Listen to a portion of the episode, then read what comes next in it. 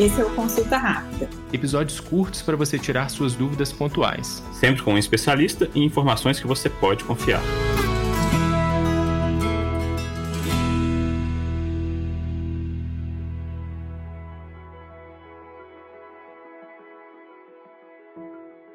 As diretivas antecipadas são ferramentas para respeitar o desejo do paciente em relação ao cuidado dele e já são regulamentadas pelo Conselho Federal de Medicina desde 2012.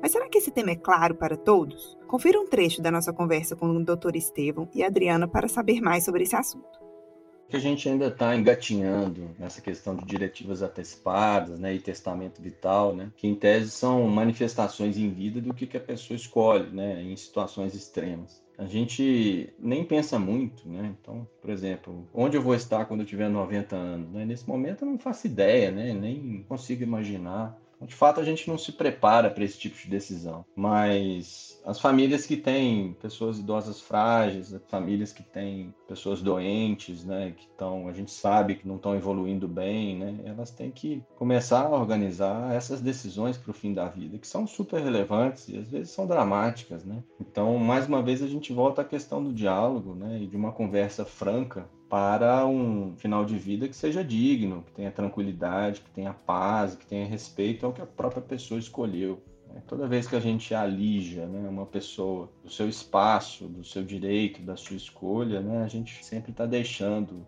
uma coisa para trás, né? Então, o que a gente precisa é abrir com as pessoas, né, e com as famílias e com os cuidadores, né, um diálogo que seja constante, né, e que esse tema não seja um tabu. A gente tem o conceito da conspiração do silêncio. Às vezes se surpreende, né, com pessoas idosas querendo escolher, querendo decidir como é que vai ser meu enterro, onde eu quero ser cremado, né, como é que eu quero vestir né, nesse momento, né? E isso é um espaço que ainda é pouco visitado por nós, né? principalmente pelos profissionais de saúde. A gente está muito preocupado com o diagnóstico, com o teste, com o exame e a gente acaba restringindo né? uma decisão que é super relevante. Então, que a gente tenha mais oportunidades para falar desses assuntos né? e que a gente consiga trazer à tona né? para que não haja uma perda para as pessoas.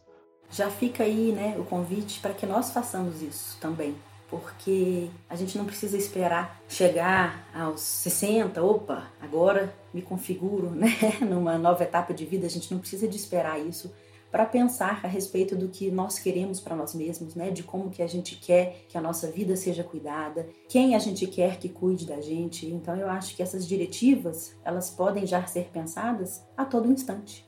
Né? Essas conversas elas já podem existir e já deveriam existir desde cedo, né? porque dessa forma é que a gente vai naturalizando um pouco mais o adoecimento, a morte, né? porque são tabus tão enormes que a gente evita falar o máximo possível. E quando a gente se propõe a falar, a gente naturaliza. Uma coisa que a gente vê muito frequentemente é o familiar angustiado porque não sabe se conta para o idoso que ele tem uma demência e o idoso está ali pedindo para saber. E a gente vê familiar, ah, mas é, é tão difícil falar desse assunto, ele não dá abertura. Ele não. Às vezes o que o idoso mais quer é poder falar desse assunto e ele evita com medo de ofender o filho, de machucar o filho. Né? A gente vê essas situações. E às vezes um simples pode ir, pai, tá tudo bem, liberta, né? Aquela pessoa daquele peso que às vezes a própria vida se torna diante de um adoecimento. Então eu acho que a gente abrir esse diálogo é muito importante. Falo isso, né? Eu tinha uma paciente que ficava assim: "Vocês têm que me contar, vocês têm que me contar, eu tô com Alzheimer, não tô? Me contem". E eles falavam: "Não, mamãe, de jeito nenhum. De onde que a senhora tirou essa ideia?". E eles me procuraram para saber, conto ou não, não conto. E a gente assim, eu tenho a minha opinião muito clara a respeito disso. Ela é muito baseada em como eu gostaria de ser tratada, né? Mas eu não tenho que exprimir essa opinião. Eu acho que essa é uma opinião que a família é que vai decidir juntamente né, com o seu entorno.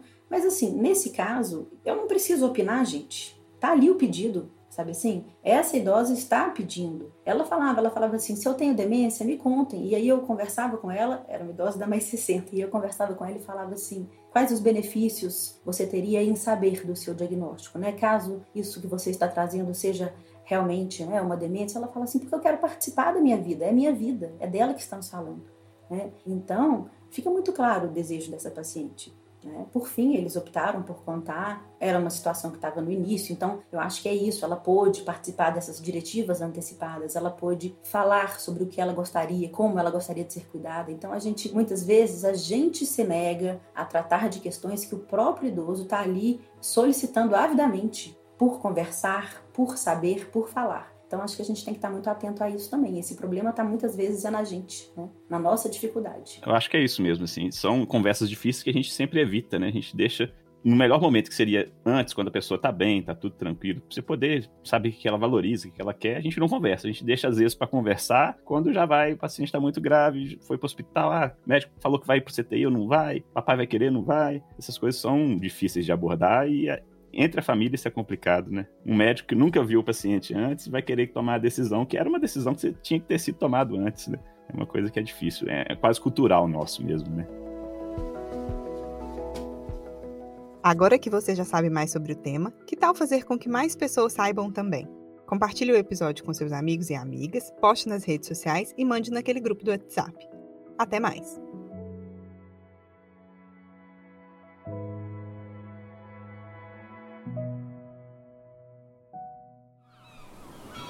Este podcast foi editado pela Maremoto.